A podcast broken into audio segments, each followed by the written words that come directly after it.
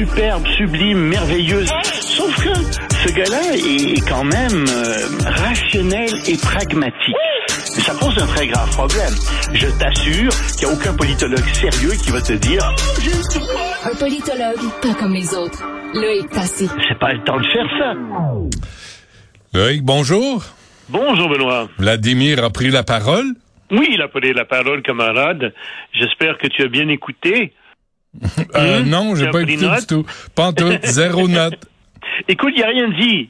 Franchement, il n'y a rien dit de neuf, j'entends par là. Il a ressassé des vieilles nouvelles. Euh, il a dit encore une fois que euh, si euh, les, les- que, que c'était un gouvernement de nazis, que les Occidentaux marionnettes que les Occidentaux avaient installé, toujours encore cette référence aux Occidentaux, comme si la Russie n'était pas occidentale, comme si le Japon n'était pas allié, euh, le Japon qui n'est pas occidental, n'était pas allié de l'Ukraine, donc ça fait partie de la propagande, n'est-ce pas, de, de, de, de parler des Occidentaux comme ça, mais euh, il a repris vraiment les vieux thèmes. Euh, il a parlé, bien sûr, du, euh, du traité New Stars en disant, bon, ben, nous suspendons notre adhésion à ça, mais ça, on le savait euh, depuis euh, le mois d'août dernier, quand les Américains avaient interdit à des inspecteurs russes de faire des inspections aux États-Unis, et, la, Russie avait fait la même chose, et puis euh, on n'avait pas eu de nouvelles négociations au mois de fin novembre, début, euh, décembre, donc c'est toutes des choses, c'est tout du réchauffé, c'est toutes des choses qu'on savait déjà. Et donc, on, l'écoute, on regarde ça, et puis évidemment, c'est la faute euh, des, méchants États-Unis leurs alliés si la guerre perdure.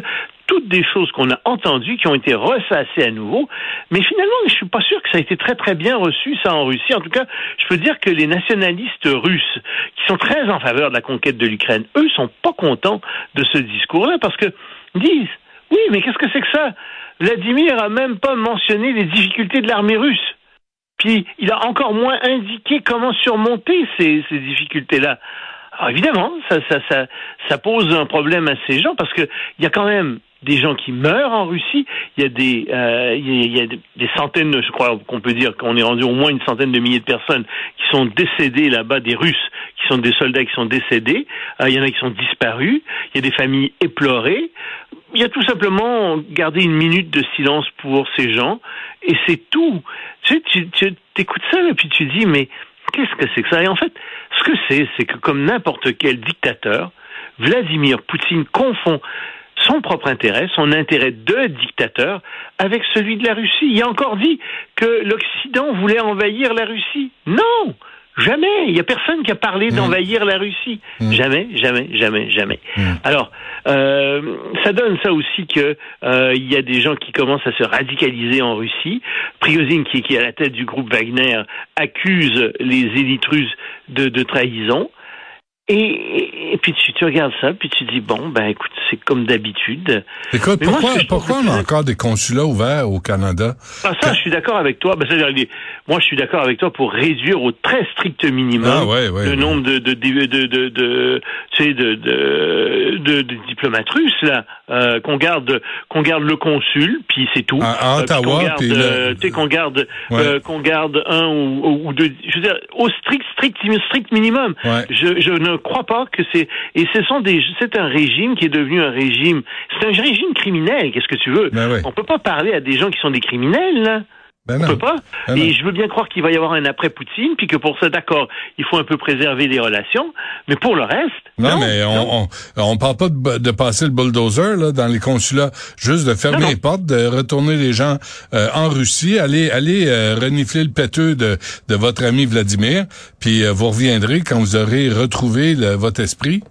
Ben, ça, ce sera quand Vladimir sera parti. Euh, et ça, on verra quand ça va arriver.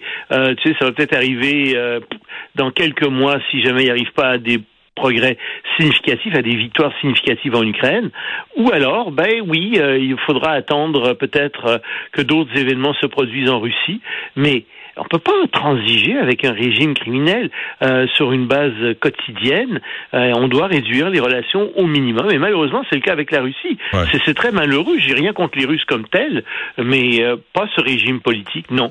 Mais moi, ce que je trouve incroyable, c'est que des gens ici, si je lis des commentaires à la suite de mes chroniques, Puis il y a des gens qui sont très Poutine. Hmm. Ils disent non, non, il est merveilleux, Poutine. Tout ce qu'il dit, c'est vrai. Alors qu'il il ment comme il, ré- comme il respire. Euh, puis qui vont dire ah oui, mais les Américains ont fait telle chose, telle chose. Oui, mais c'est parce que regarde là. entre Non, mais, les mais on, deux, s- là, on s'en fout de ça. euh. Il y a la population ukrainienne qui souffre, euh, qui a été déplacée, euh, qui a été blessée, qui a été assassinée. Le quart de la population est sortie du pays. Puis on ne sait pas combien il y a de centaines de milliers de morts en comptant les civils. Euh, il y a certainement au moins une centaine de, de milliers de soldats ukrainiens qui sont morts. Je pense que c'est au moins autant donc que du côté russe. Mais il y a certainement aussi euh, beaucoup de, de- de civils qui sont décédés, sans compter tous les crimes de guerre que les Russes ont commis. Ils ont visé sciemment en- des, des- des installations Les civiles, ben pour ouais. faire souffrir les civils. Ouais. Pas pour, pas pour gagner la guerre, par vengeance. Et Et Loïc- c'est des crimes de guerre. euh, Qu'est-ce que Joe Biden a répondu?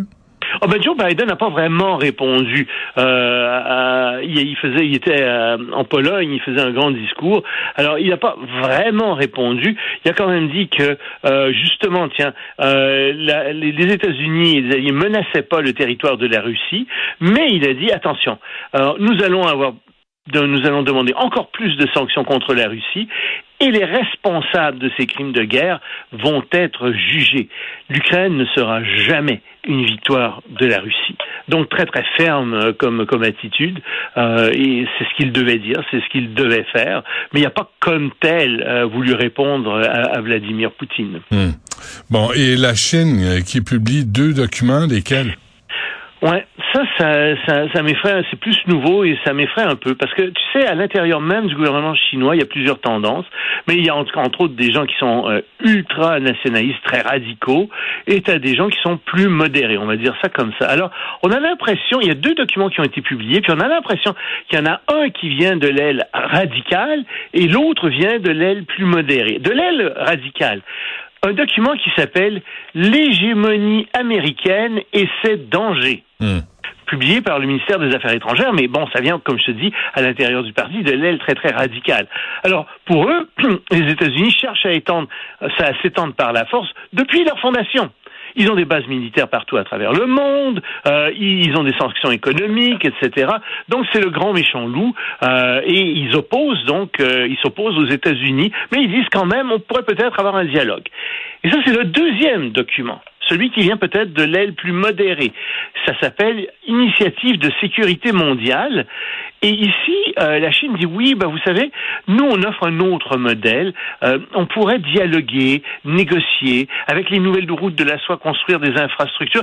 En fait, c'est le modèle chinois. Choisissez-nous donc, choisissez le dialogue plutôt que la force. Ce faisant donc, ils essaient de dire que la démocratie, c'est l'usage immodéré de la force, et que la dictature, c'est le dialogue. C'est très orwellien. c'est exactement le contraire. Ouais. Tu vois bien. Ouais. Euh, et, et donc, c'est de la propagande pure et simple. Et puis, on voit pas très bien comment ils vont faire ça.